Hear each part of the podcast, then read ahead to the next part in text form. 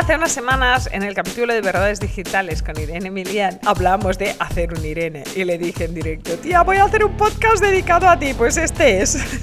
Este es el podcast de Tecnología con Tetas dedicado a Irene Milian y a su concepto de hacer un Irene. Y ahora te voy a contar qué es hacer un Irene, porque es una cosa chunga que a ella le salió bien, pero va a ser mi excepción. Cuando digo, ni, ni, ni, ni, ni, y conozco a una clienta que le ha salido bien, ella. Hacer un Irene es hacerlo todo de golpe. Lo que yo le llamo en general, ahora le voy a cambiar el nombre, hacer un Big Bang. ¿Qué es el Big Bang? Pues el Big Bang es la teoría de la creación del mundo, donde había una masa que hizo ¡BANG! y se crearon los planetas, ¿no? Y quedaron todos súper bien puestos. Que digo, joder, es ese momento en que con perdón, piensas, joder, están tan bien puestos que igual debe haber una mano que los ha puesto, ¿no? La teoría del Big Bang es pum, bang y queda bien. Pues esto solo sirve para hacer cosmos y planetas, porque para hacer tecnología el Big Bang es lo peor. ¿Por qué? Porque cuando tú cambias tres sistemas a la vez, y esto pasa, para darte un ejemplo, ¿eh? pones una escuela online en WordPress y entonces pones la web, que es nueva, de cero. Pones el WooCommerce, pones el LearnDash, pones el GIS para facturar, pones el MemberPress, pones tal. Y tienes como ocho plugins y los arrancas todos a la vez. Y entonces hace ¡puf! y peta.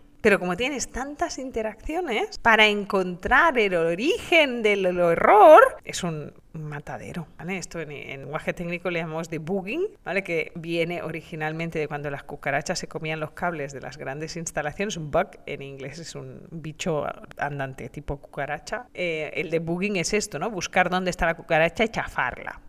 no la chafamos ahora ya, pero es buscar el origen. Y buscar el origen de un error técnico es pasar por cada uno de los pasos donde ha pasado esta información e ir viendo que en cada paso ha pasado bien o ha pasado mal. Si tienes ocho plugins y esa información ha pasado por seis de ellos, tienes que ir uno a uno a trazar la transacción. Y esto es extremadamente laborioso, ¿vale? Porque no siempre está claro dónde se ha originado el error, que no siempre es donde ves el error. Entonces, montar muchos sistemas a la vez te da hasta este problema, que es que cuando fallan es muy difícil encontrar el error y arreglarlo. Yo siempre soy partidaria de montar encima de bases estables, es decir, pongo la web y la lanzo. Veo que la web funciona bien, que el posicionamiento de SEO funciona bien, que todo va bien. Vale, añadimos el WooCommerce, lo lanzo. Y de momento es preventa, no hay cursos detrás. Los haremos después. O hago muchas transacciones de testing. Saco el WooCommerce a producción y empiezo a hacer transacciones en testing, ¿no? En real, pero de prueba de un euro tal. Y pruebo el WooCommerce con el GIS de facturación y veo que está yendo bien. Esto si eres SL te funciona, si no, no. Este tipo de cosas. Solo una entrada, solo una salida. Cuando esto lo tengo estable, entonces añado el EarnDash. ¿no? Y voy añadiendo a medida que sé que lo que ya tengo funciona. Si te saco de WooCommerce y estamos haciendo lo mismo, pero con sistemas tipo SaaS en la nube, pues lo mismo. Saco la web,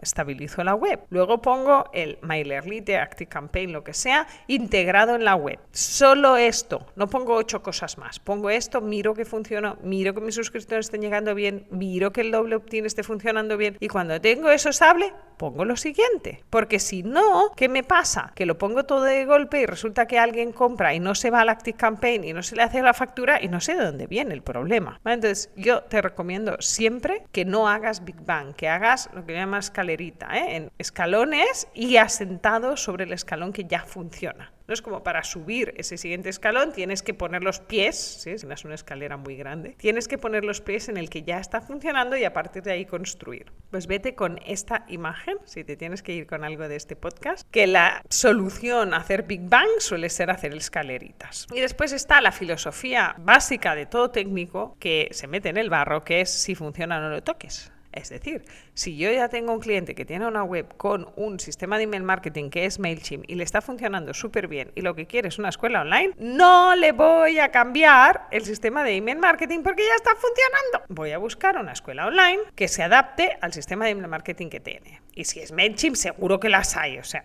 a ver, otra cosa es que tengo una cosa muy rara, pero me he encontrado, una vez me encontré un mail poet y le dije al cliente, pues mire, eh hasta aquí hemos llegado, esto hay que cambiar, es que no lo puedo integrar con nada, ¿vale? Pero salvo que te encuentres en un problema de integración, no toques lo que ya está puesto, por mucho que sea contrario a tu receta mágica. Y aquí vuelvo a las recetas. No, hay gente que viene con la receta. Lo mejor del mundo es poner un Thrive Card con un Active Campaign. Y entonces llegan a un cliente que tiene un MailChimp y le dicen, uy, no, hay que cambiar el MailChimp por un Active Campaign. ¿El por qué? ¿Es porque es mi receta mágica o es lo que yo sé hacer funcionar? Pues te aguantas y aprendes otra cosa. Pero la filosofía base siempre es si funciona no lo toques, no hace falta o no lo toques de primera. Pon lo que te han pedido y si ves que no hay bien la integración, ya te lo pedirá el cliente. Oye, esto que hemos puesto va muy bien, pero no acaba de funcionar con el MailChimp. ¿Tú crees que deberíamos cambiarlo? Hace poco me escribía una clienta y me decía,